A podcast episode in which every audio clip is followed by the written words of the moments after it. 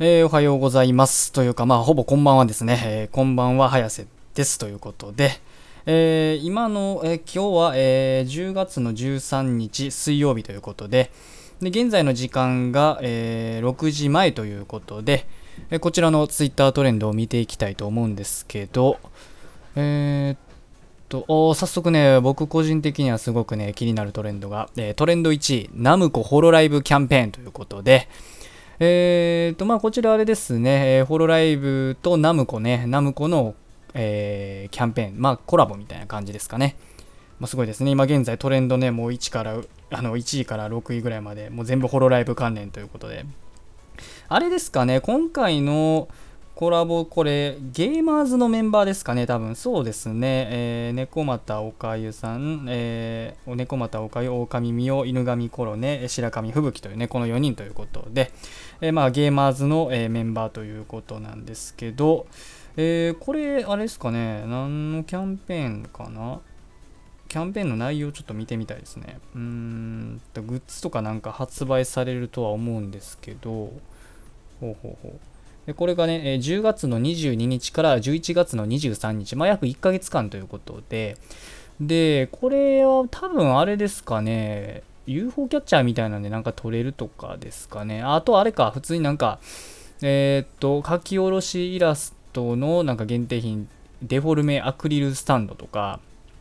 普通のアクリルスタンドとか、で、アクリルボード、ロングタオルとかね、えー、まあまあいろいろねそういったコラボ商品、まあ、ゲーマーズ主にねゲーマーズの、えー、コラボ商品が、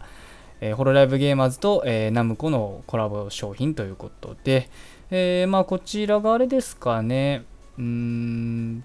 と店舗でもなんかん？実施店舗？店舗でもなんか買え買える？買えるというかあれ買えるんかな多分。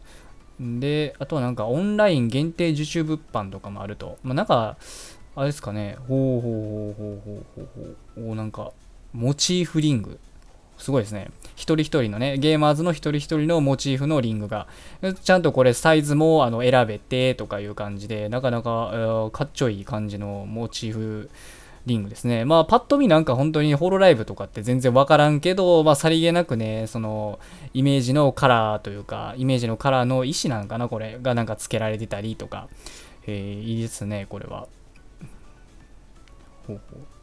すごいですね。モチーフリング1個13,750円ということで、なかなかのお値段はしますけど、これ全員揃えるってなったらね、一体いくらするのやらっていう感じなんですけど、まあ、ぜひね、もしあの、ホロライブが、えー、ホロライブのファンの方でしたら、まあ、あの、買ってみるのもありかもしれないですね。うんまあ、僕もね、欲しいですけどね、この高いの払ってね、まあ、僕もホロライブは好きなんですけど、まさすがにこれは要定出さんかなっていう感じなんですよね。ま、僕ね、難しいところでね、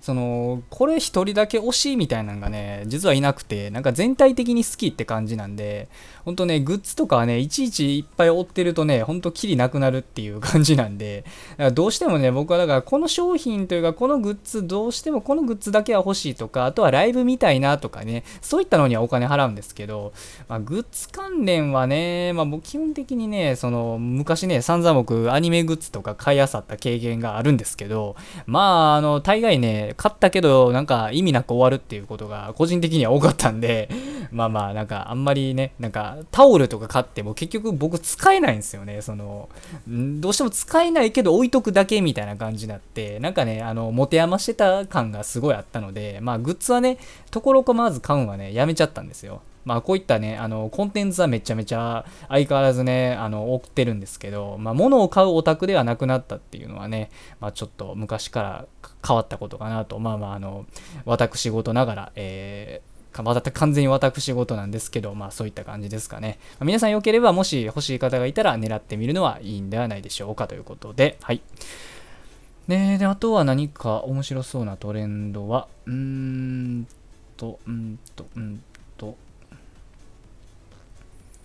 トレンド24位。もう今日は完全にあれですね。あのー、そっち系のサブカル関連でいきましょうか。えー、ギルティークラウン10周年おめでとうございますということで、あのギルティークラウンっていうね、まあ、作品、まあ、アニメがあったんですけど、それ10周年を迎えたということで、まあ、2021年の確か10月頃だったかな？そうですね、書いてますね。10月13日放送開始やったんで、いやー、懐かしいですね、ギルティクラウン。めっちゃ、あれも10年前になるんですね。はえー。確かね、あの僕も結構うろ覚えなんですけど、あのー、主人公がね、確か、えっとね、あのそういう人の心の、心をなんか武器、人の心を武器にして具現化して戦うボイドだったっけななんかそんな名前のなんか武器を使って戦うみたいなね。なんかそういった作品だった記憶がなんとなくあります。で結構なんかあれですよね。メカロボットもちょっと出てきてたりとか。まあ主人公はバリバリね自分の能力で戦うっていう感じだったんですけど。まあなかなかね中二心をくすぐるような作品やったなっていうのはすごい記憶に残ってるんで。えー、まあまあそうあとはあれですよねあのオープニングとかも結構好きだったかな。あのエゴイストさんとかが歌ってたりとかしてて、まあ、なかなかねあの好きな感じの僕めっちゃ好きなタイプの、えー、アニメだったなっていうのは覚えてますね本当に。えー、まあ、10周年ってだけでこれあれかな特に何か新しい展開があるとかではないかな。まあ割とでも確かに何やろあのー、あれかなえっと